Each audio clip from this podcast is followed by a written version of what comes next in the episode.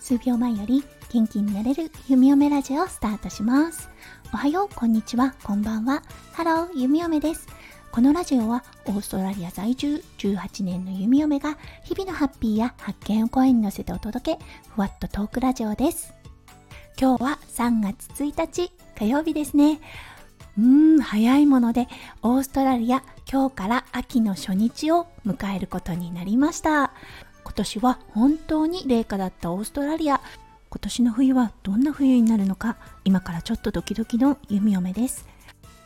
それでは今日の本題に入りたいと思います。実はね夫翔ちゃんが新しいプロジェクトをクラファンで立ち上げました。今日はねそのご紹介をさせていただきたいと思います。そして弓嫁からの告知もありますのでもしよろしかったら最後までお付き合いくださいませ。それでは今日も元気に弓嫁ラジオスタートします。皆さん年の初めに弓嫁がね配信でお話しした夫翔ちゃん西野昭弘さんのオンラインコンサル受けてきたという配信を覚えていらっしゃいますでしょうか？そうそのね中で西野昭弘さんから翔ちゃんに宛てていただいたアドバイスの一つにオンラインサロンの見直しというアドバイスがありました。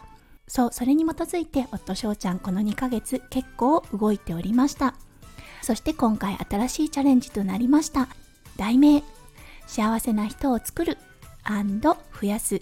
庄司のオンラインサロンの素敵なホームページを作りたいプロジェクト。をクラウドファンディングキャンプファイヤー上で立ち上げさせていただきました。今日がねその第1日目となります。はい夫翔ちゃん。ご存知の方もいらっしゃるかもしれませんが簡単に紹介をさせてください。夫翔ちゃん自然共生セラピストをしています。その他様々なプロジェクトも手掛けております。そしてその中でもとても力を入れているのが、はい、翔ちゃんがいつも掲げている居心地の良いオンラインコミュニティを作ることということです。夫翔ちゃんがしている活動のすべて、この元となる考え方っていうのが幸せな人を増やすことということなんですね。それを実現させるためにオンラインコミュニティサロンを作っております。そう、ただね、この既存のオンラインサロン今のままでも素敵なコミュニティではあるのですが、やはりちょっとした改革が必要となりました。それを翔ちゃんに気づかせてくれたのが西野昭弘さんです。そう、そしてね、結構勇気がいることだったとは思うんですね。もともとあるサロンを一度閉めて、そこから新しいサロンを立ち上げるということなので、ただ、新しいサロンのホームページ、とっても素敵なサロンになると思います。はい。そう、そしてね、今回新しく挑戦したこのクラウドファンディング、弓嫁、嫁としてね、どんな支えができるのかなって思ったんですね。そう、その時にね、パッて思いついたのは、やっぱりスタイフでした。そう、夫翔ちゃんがモットーとして掲げている幸せな人を増やすこと。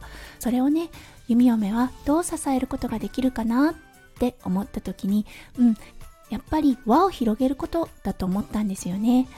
うん、なのでね、いつもお世話になっているスタイフ、そしていつも弓嫁を応援してくださっているリスナーの皆さんに、うん、幸せの輪を広げるプレゼントをしたいなと思って、はい、弓嫁は今回そういう形で夫翔ちゃんのクラウドファンディングの支援をすることを決定しました。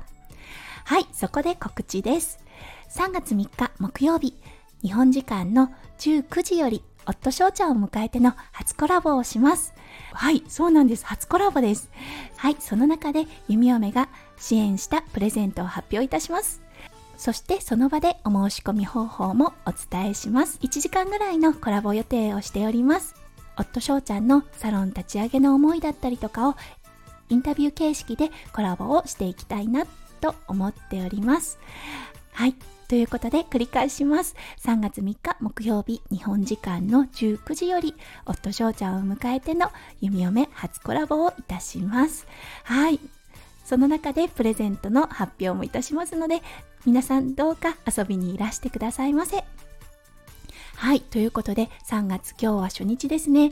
うん、なんかね、ワクワクがいっぱい詰まった3月になりそうです。そう夫翔ちゃんを通してですが弓嫁もね新しい世界がどんどん広がっていくような感じがいたしております。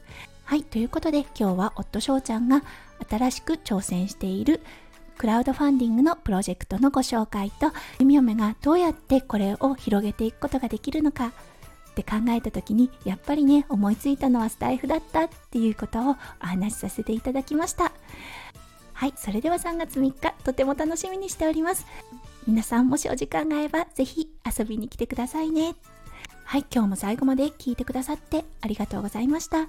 皆さんのね一日がそして3月1ヶ月がねキラキラがいっぱい詰まった素敵な素敵な一日そして1ヶ月となりますよう弓嫁心からお祈りいたしております。それではまた明日の配信でお会いしましょう。数秒前より元気になれる弓嫁ラジオ弓嫁でした。じゃあね。バイバイ。